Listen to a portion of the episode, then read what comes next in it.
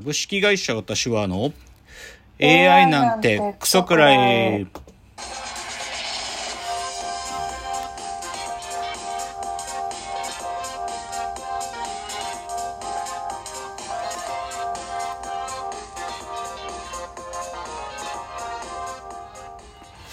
群馬が生んだ怪談時株式会社私は社長の竹之内です。サブカル研修生4代目アシスタントの深谷です。えーこの番組は大喜利 AI を開発する株式会社私は社長の竹之内が AI のことなんかお構いなしに大好きなサブカルチャーについてサブカルリテラシーの低い社員に丁寧にレクチャー言い換えれば無理やり話し相手になってもらう番組です。ということで161回で暑いですね暑いあもう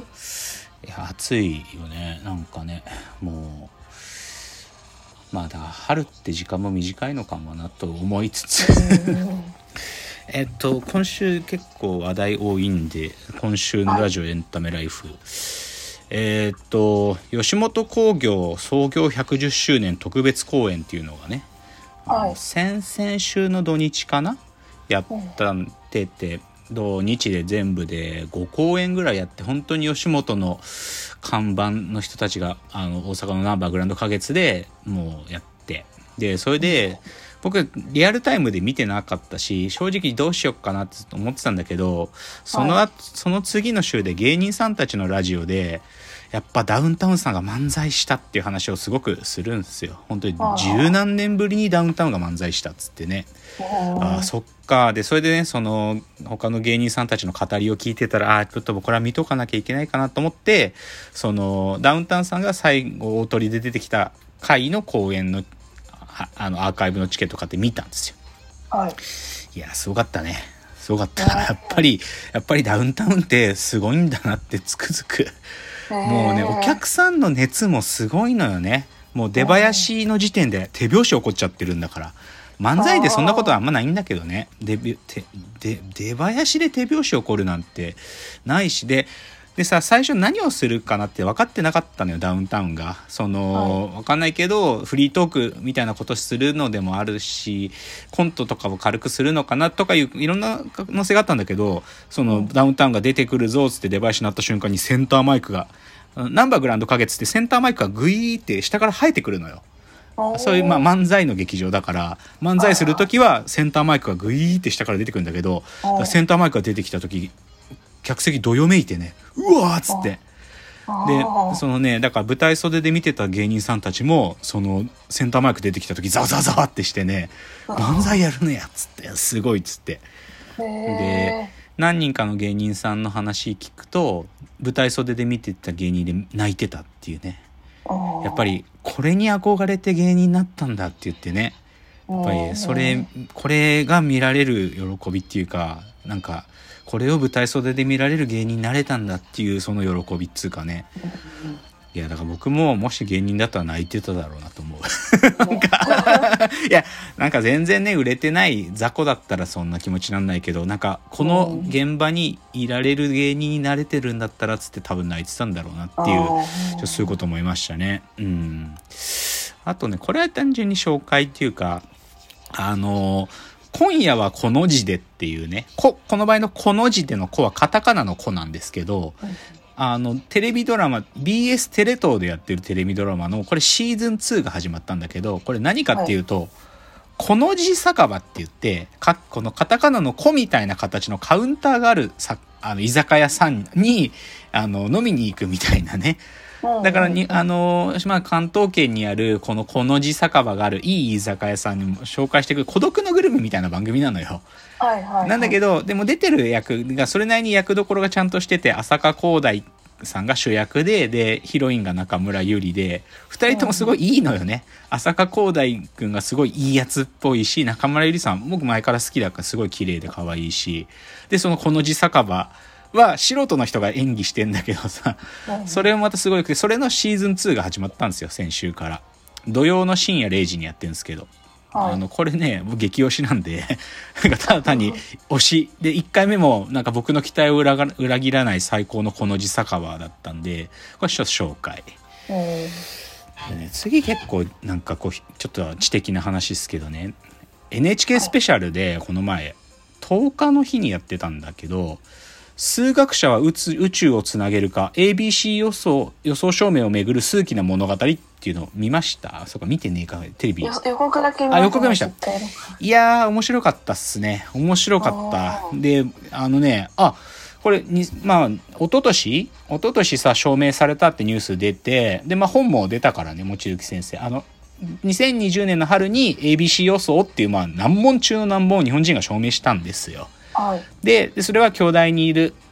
まあもともとはプリンストンの人なんだけど、まあ、日本に日本で京大で数理解析研にいる望月真一さんっていう教授の先生が宇宙際対比ミューラー則っていう宇宙際対比ミューラー理論っていうのをねそれを専門誌に投稿しそれが掲載されて証明されたという話なんですよ。うんうんで ABC 予想どれくらいわかる？全く全くわかんない。はいまあね、すごい、超エッセンスだけ言えば、数学にとって掛け算の方が足し算より簡単だって話なんですよ。もうシンプルに言うとそういうこと。足し算っていうのはね、足し算をした時点で、その数字、数論が持ってる数字の、まあ言っちゃうと素因数分解ってものができなくなるわけよね、足し算しちゃうと。でも掛け算っはいて、どんだけ掛け算を繰り返しても素因数分解をでき続けるっていう意味では、掛け算の方がシンプルで美しいんですよ。美しいしその、なんていうかな、あ新しく掛け算の結果生まれる数字ってものは予測が立つし、足し算をした時点で予測が立たないっていう意味では、掛け算の方が簡単で足し算の方が難しいで、そういう主張です。ABC 予想というのは。単純に言うと。すごく単純に言っちゃうと。で、これを望月さんが証明するんだけどさ、いや、面白いんだよね。いや、なんか、そういうことを言ってるなっていうのは分かってたけど、その、NHK スペシャルの中でまとめてた言い方はね、あの、アンリ・ポワンカレ、ポワンカレっていうのはさ、その、トポロジーの、あのーまあ、父なわけだけど、ポワンカレっていうのはよく、こう、数学っていうのはね、違うものを同じものってみなすことだっていうのよ。うん、だから本当は一見すると形が違うって思ってるマグカップとドーナツっていうのが実は同じ形なんだってみなすとかね。うん他にもた例えばガロア理論だったら群論と,、えー、と方程式論っていうのが同じものなんだってみなすとかね。そういうふうに数学っていうのは違うものを同じとみなすことだっていうのはこれはもう9 20世紀からの一つの数学のもうマナーですよ。す でなんだけど望月さんの主張はえっ、と逆に同じものを違うものとみなすってことも大事なんだってことから始まってんの。この宇宙際対比ミューラ則っていうのは。2つの宇宙があって同じなんだけど違うっていうふうに考えるっていうね。このふ2つの宇宙っていうまあこれここが超ムズなんだけどでもこれがでもある意味その20世紀21世紀に数学をがっつりやってきた人からするとこの感覚が分かんないのよ。この同じものを違うものとみなすっていう感覚が。数学のマナーに反してるから。だから実はまだ望月さんの証明受け入れられないっていう数学者が山ほどいるよっていうことをやってたのよこの NHK スペシャルで。あ面白い指摘だね。でも僕は科学僕の科学者の立場からすると僕は望月さんが言ってることすげえよくわかるよ。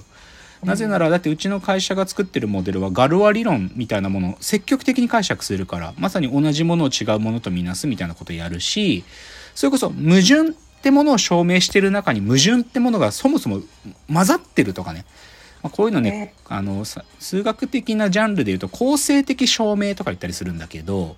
でもそれをやってる立場からすると望月さんいやもうトップオブトップだから僕が彼の証明完全にフォローできるかってそうじゃないんだけどでも望月さんの基本的な概念のコンセプトは超理解する。なんかもう同じものを違うものとみなすってことも大事っていう彼の主張は超共感するんで。あの頑張れって思うあもう正解でだから多分ねこのことを認めると数学って世界が大きく変わるんだよね。アップデートされるんだと思うんで非常に面白かったですよ、N、多分まだ NHK プラスで見れるよ。N スペ数学者を宇宙をつなげるか。あのこのいつものこの数学ドキュメンタリー作るチームが作ってるからね。あのナレーションも小倉さんでいつもと同じなんで超見やすい。っていうのであとはねちょっとこれは不法系であの三田宗介さんですね。社会学者の三田宗介さんがお亡くなりましたね。お亡くなりになったってニュースで